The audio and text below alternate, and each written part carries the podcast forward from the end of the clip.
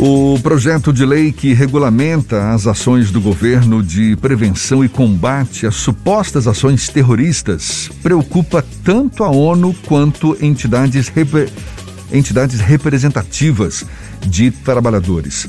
Teve uma reunião na semana passada em que o autor do projeto, o deputado federal Major Vitor Hugo, o relator, o deputado federal também, o Sanderson, e integrantes de federações e confederações, bem como a, Fe a Federação Nacional dos Policiais Federais, todos mantiveram a posição de que é preciso cautela para que a lei não seja usada como pretexto para reprimir os movimentos sindicais legítimos e todos também lá acabaram propondo a inclusão no texto de um dispositivo determinando que a lei antiterrorismo só possa ser aplicada quando houver antes a decretação de estado de sítio, defesa e emergência.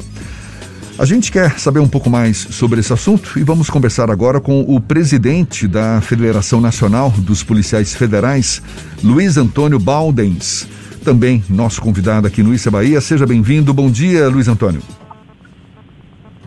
Bom dia, é um prazer estar aqui com vocês hoje nessa manhã. Como é que você avalia essa esse cuidado, digamos assim, em torno da, desse projeto de lei, ainda está em tramitação no Congresso Nacional, que regulamenta as ações de prevenção e combate às supostas ações terroristas. Qual o risco que está sendo, digamos, visto nesse contexto todo? Brasil, historicamente, viveu momentos distintos em relação ao terrorismo que acontece em outras partes do mundo. Num primeiro momento, é, lá no passado, é, não se considerava sequer uma ação ah, ocorrida no Brasil, não seja com uso de violência, seja com uso de explosivos, nenhuma dessas ações com objetivo criminoso, elas foram analisadas do ponto de vista de terrorismo, de ser uma ação terrorista. Então, os recentes acontecimentos, né, que já vem assolando o interior do Brasil, principalmente, com essas questões de domínio de cidades, do novo cangaço. Então, quando se pensou numa reformulação é, da lei antiterrorismo no Brasil, se pensou nisso, nessas ações assemelhadas ao terrorismo, mas não com os objetivos daqueles terrorismos teológicos né, que a gente conhece do mundo árabe, da, das questões da Irlanda, da Espanha, né, desses, desses grupos que realmente usam o terrorismo para chamar a atenção para alcançar seus objetivos. No Brasil é diferente, a questão era muito ligada ao crime, à obtenção do lucro, do dinheiro, para isso utilizava-se métodos violentos. Né? Então a análise da nova lei começou por aí. Mas analisando esse novo texto, né, que está sendo proposto lá por nosso amigo, parceiro, Major Vitor Hugo, que abriu as possibilidades até de rediscussão e proteção de vários pontos, é, é, justamente a extensão da interpretação desses atos, não só para esses atos criminosos, né, com, com uso de violência, explosivos e armamentos pesados, mas sim para aglomerações é, e tipos de movimentos que no texto proposto deixa muito subjetivo para alcançar qualquer grupo que venha se manifestar é, publicamente, né? seja contra o governo, seja contra o Poder Judiciário, seja contra o governo municipal ou estadual, né? qualquer tipo de manifestação. Então, esse tipo de subjetividade nós já aprendemos com o tempo que não fica é, é, bem positivado na lei a ponto de resguardar aquilo que se pretende. Né? Então, essa, essa extensão é que nos preocupa. E nós vimos vários pontos do texto, e a nossa federação propôs que para algumas situações ali, principalmente para movimentos sociais né, que, que tenham algum ato assemelhado ao terrorismo, isso vem a ser dado interpretação objetiva naqueles casos de estado de sítio, onde o país está vivendo uma situação diferenciada politicamente, né, que exige né, uma proteção maior dos brasileiros da sociedade em geral.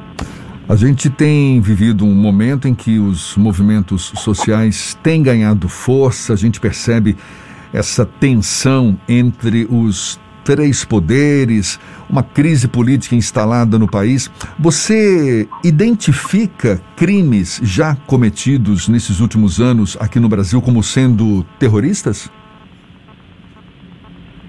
Não, nós, nós percebemos é que há um movimento nas redes sociais, né, nas principais, principalmente é, Twitter, Instagram, né, Facebook, é, há muitas falas né, agressivas e em tons ameaçadores.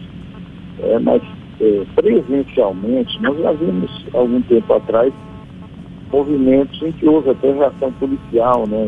houve a contenção policial de alguns movimentos que, que por exemplo, invadiam espaços, houve uma tentativa de invasão ao Itamaraty, em Brasília, é, alguns prédios públicos né, sendo depredados. Então, o que se percebeu que aconteceu de objetivo, de real, foi isso. Mas isso foi feito por grupos representativos, até de categorias, ou de, de é, grupos indígenas, por exemplo, ou movimentos sociais. Não foi necessariamente um grupo voltado à utilização de métodos terroristas para alcançar seus objetivos. Então, é na hora de, de interpretar essas ações é, de forma assemelhada, análoga a uma ação terrorista, que nós temos que tomar cuidado. Né? Uma vez que está positivado, que faz parte da nossa legislação, é, isso vai ser aplicado, né? as polícias vão ter que os órgãos de segurança pública. Então é hora de cautela.